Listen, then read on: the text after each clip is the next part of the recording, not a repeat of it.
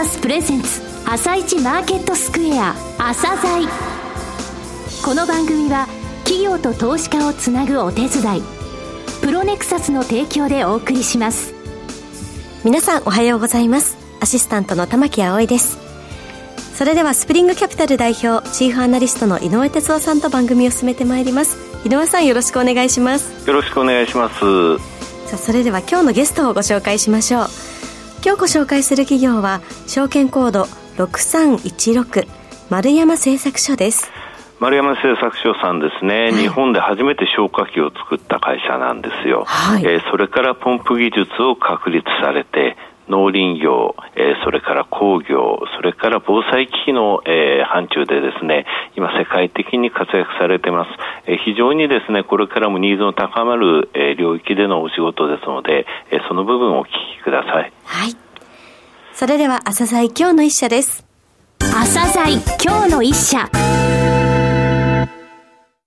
本日は証券コード6316東証スタンダード市場上場の丸山製作所さんをご紹介いたします。お話しいただきますのは代表取締役社長の内山隆春さんです。本日はよろしくお願いします。よろしくお願いします。創業されたのは1895年、すでに128年の歴史があるんですが、その遠隔とですね、はい、それから事業内容につきまして、はい、簡単に御社の自己紹介お願いします。はい当社は1895年に新潟県高田町で丸山商会としてスタートし、現在は東京都千代田区の神田に本社を構えています。主な事業内容は農林業機械、工業用機械、防災機器の製造販売です。創業後、日本で初めて消火器を製造し、その後、人力、動力噴霧器、工業用ポンプ、オリジナル2サイクルエンジンの開発、製造を行いました。この創業製品である消火器製造のノウハウから生まれたポンプ技術、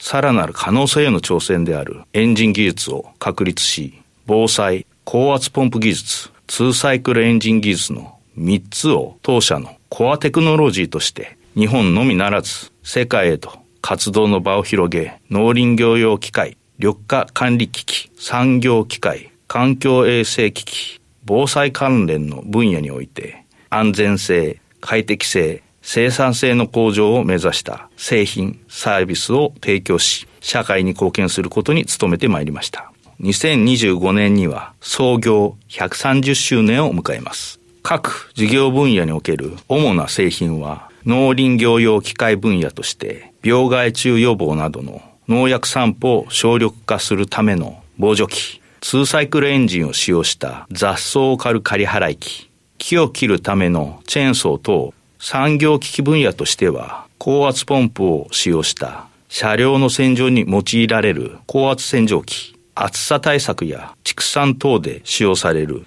ミスト装置などとなっています。また、環境衛生機器分野でも当社のポンプ技術が活かされ、畜舎内で病原菌の感染を防ぐ車両消毒装置、COVID 等に代表される消毒やご家庭のエアコン洗浄にも用いられています。防災分野では日本で最初に消火器を製造販売した会社として環境とより安全な消火器で社会に貢献するという理念のもと、消火薬剤のリサイクルを進めるとともに、技術開発と製品開発により多様化する様々なニーズにお応えしています。え社長のお考えになられるですね、御社の強み、こちらについてもお話しください。当社は東京本社と千葉工場を中心に国内25カ所の営業拠点により全国規模で事業を展開しており、お客様へ迅速なサービス及び販売ができるよう5つのグループ会社とともに強固な連携を図っております。また、国内のみならず、世界80カ国以上へ製品を輸出し、クオリティブランドとしての高い評価を獲得しています。より多くのお客様の声に寄り添えるよう、アメリカや中国、タイなどに現地法人を設立するなど、事業フィールドを拡大しています。また、当社グループでは、お客様の声を大変重要視しており、いただいたお声をもとに、設計、製造から販売、アフターサービスに至るまでグループ内で一貫して行っています。この一気通貫の体制で信頼、信用、安心をお届けし、常にお客様に選んでいただける丸山ブランドの確立を目指し、次も丸山とおっしゃっていただくよう努力してまいりました。加えて、当社は業界で初めてカスタマーサポートセンターを設置いたしました。現在はお客様の相談窓口として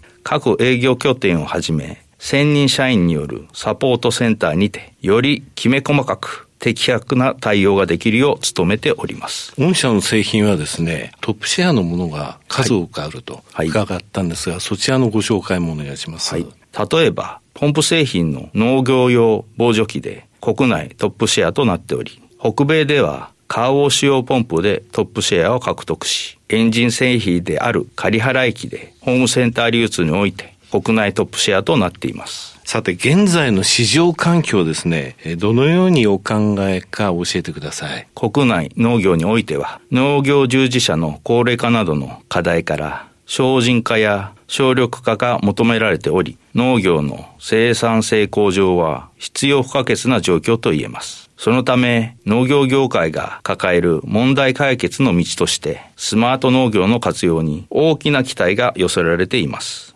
また、世界では人口増加による食糧危機、気候変動による不作など食料をめぐる様々な問題が懸念されており、今後も農業機械の需要は世界的に高くなることが見込まれ、当社グループの高い技術力、開発力がこの社会問題の解決に寄与する部分が大きいと考えています。また、工業機械業界においては、新型コロナウイルス感染症の影響もございましたが、世界経済の回復を背景に、設備投資の増加傾向を受けて、持ち直しの動きが見られております。ウルトラファインバブル技術や新用途向けのポンプ製品開発を進め、国内外ともにさらなる事業拡大を考えています。えー、さて、御社は今期2023年9月期から5カ年の中期経営計画、これは第8次中期経営計画ですね、えー、進められていらっしゃいますが、この内容についてもお話しください。当社の市場環境を申し上げましたが、その他にも人材、労働力不足、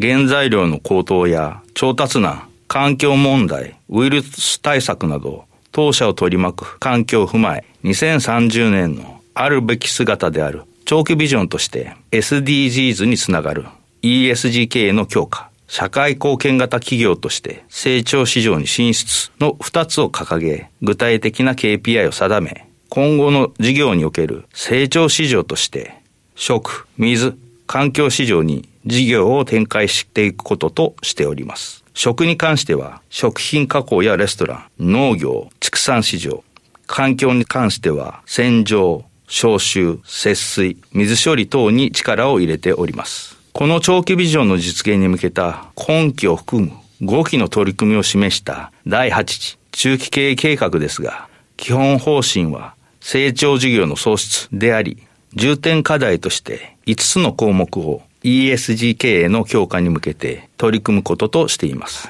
えー、その5つの、えー、重点課題ですけれども、1つ目は利益率の向上ですね。はい。こちらについてお話しください。はい、具体的には、ウルトラファインバブル製品に代表されるような付加価値の高い製品開発に取り組むことで、利益率の向上を図ってまいります。また、利益率の高い工業機械分野へリソースを重点化するなど、事業ポートフォリオの入れ替えも行います。二つ目の新規事業の確立はどうでしょうか？これまで企業相手がメインだった商材に、シャワーヘッドなどのウルトラファインバブル製品を開発することで、一般消費者向けの販路を新規開拓することや、DX や IoT 技術を活用した新しい成長事業の創出に取り組んでまいります。三つ目が海外事業の成長ですが、近年、活発になってきたアジア圏の農業機械市場に対し、日本国内で成功したモデルの拡販を図るとともに、対現地生産法人の能力を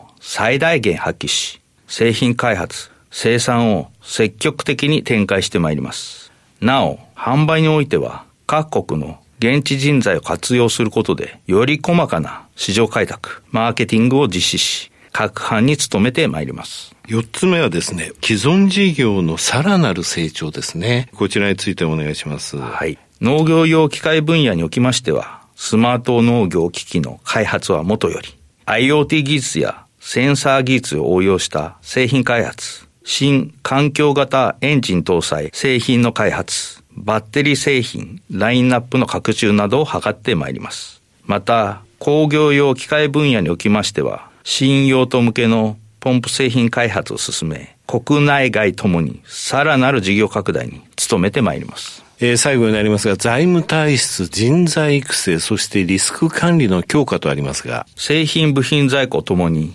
管理方法を大幅に見直し、在庫削減に取り組み、財務体質を強化してまいります。また各種リスクを回避すべく、事業継続マネージメントである BCM を高度化し、運用してまいります。なお、今後の事業活動拡大に向け、多種多様な人材の採用、育成、開発に努めてまいります。第8次中期経営計画の最終期は2027年の9月期だと思うんですが、はい、この時の係数目標のようなものは立てられていらっしゃいますか？はい。売上高480億円、営業利益28億円、ROE7.5% の達成を目指してまいります。また、当社はコアテクノロジーであるポンプとエンジン技術を最大限発揮し、食、水、環境の分野において事業活動を通じたサステナビリティを実現し、グローバルに社会貢献できるよう活動を継続してまいります。ここで中期経営計画の基本方針である